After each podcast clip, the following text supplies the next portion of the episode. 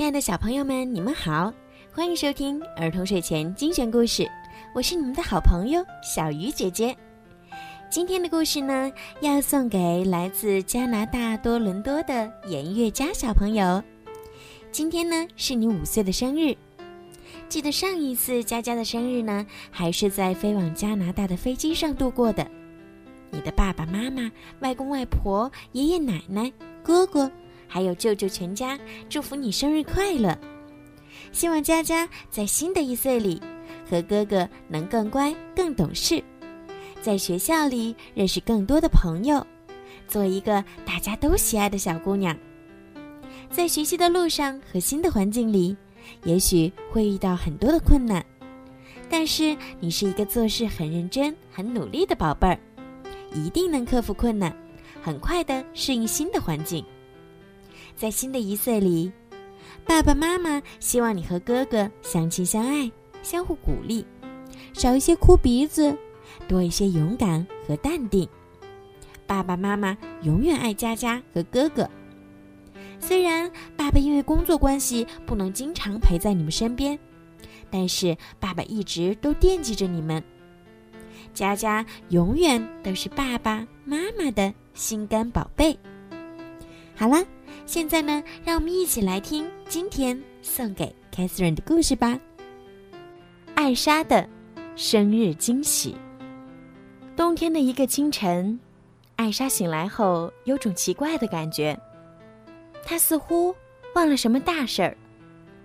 到底是什么呢？艾莎逐个回忆着。嗯，和农民们共进午餐时的致辞写好了。下个礼拜的舞会菜单，他也都记在心里了。还有什么事儿呢？忽然，艾莎想起来了，今天是她的生日。她怎么会把这么重要的事儿忘了呢？艾莎查看了今天的日程表，可真够忙的呀。她希望安娜把她的生日忘记，这样她就不用去参加闹哄哄的生日聚会了。艾莎只想忙碌之后和家人朋友一起放松放松。不幸的是，艾莎吃早餐时就发觉她的朋友们并没有忘记她的生日。安娜先给了艾莎一个大大的拥抱。克斯托夫又无缘无故地为艾莎特别烙了一盘薄饼。忽然，凯伊带着一张字条出现了。那是写给安娜的。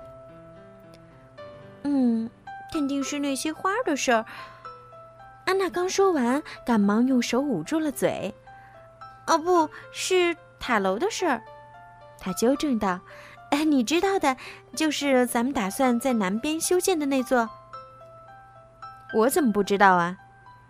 艾莎指出：“嗯，你很快就会知道了。”安娜一边说。一边朝门外走去。我去处理一下这件事儿，再见。几分钟后，奥丽娜来了。嗯，打扰一下，她对克斯托夫说：“皇家御厨让我转告您，他恐怕来不及给您准备五十个蛋糕胚了。”克斯托夫急促的摇摇头：“嗯，什么蛋糕？没有蛋糕呀。”他有些难为情地说：“嗯，他是想说五十名选手，嗯，来参加呃那个象棋比赛吧。”奥斯托夫有些尴尬。我现在最好去跟那个厨子谈谈关于蛋糕，呃，我是说关于象棋比赛的事儿。艾莎看着克斯托夫的背影笑了笑。今天没有什么象棋比赛，他清楚的很呢。克斯托夫肯定特别爱下象棋，雪宝开心地说，打断了艾莎的思绪。嗯，不过话说回来，什么是象棋呀？来尝尝薄饼哦，里面的糖浆黏黏的，好玩极了。艾莎笑着摇摇头，雪宝或许还被蒙在鼓里，但他心里却一清二楚。安娜和克斯托夫一定在为他准备一个秘密生日派对。规模一定很大。艾莎喜欢安静，但她对安娜和克斯托夫的努力和心意却是感动极了。艾莎把她的生日派对，嗯，她本不应该知情的惊喜派对，暂时抛到脑后，开始处理今天的工作。她要认真倾听阿伦戴尔子民的请愿，还要给他们一些建议。哦，我有太多条狗了。第一位请愿人说：“我需要给他们找个新家。我需要一只狗帮我放羊呢。”第二位请愿人说：“嗯，我想要只牧羊犬。”第三位请愿人说：“艾莎眼睛亮了，然后微笑起来。我有个好主意。”稍后，艾莎又和阿伦戴尔极北地区的农民们共进了午餐。我们给您带来了一道当地传统地方菜，请您品尝。一个农民拖着一盘绿色小饼干走到艾莎面前。艾莎好奇地拿起来咬了一口，啊，真是难吃极了。嗯，这是用第一做的。另一位农民介绍，啊，味道确实很特别。艾莎礼貌的评价。能吃到它，我感到很荣幸。午餐后，艾莎开始核对王室账单。忽然，一名信使十万火急地冲了进来。原来，附近的村庄发生了山体滑坡。万幸的是，并没有人受伤，但有几个人被困在屋里出不来了。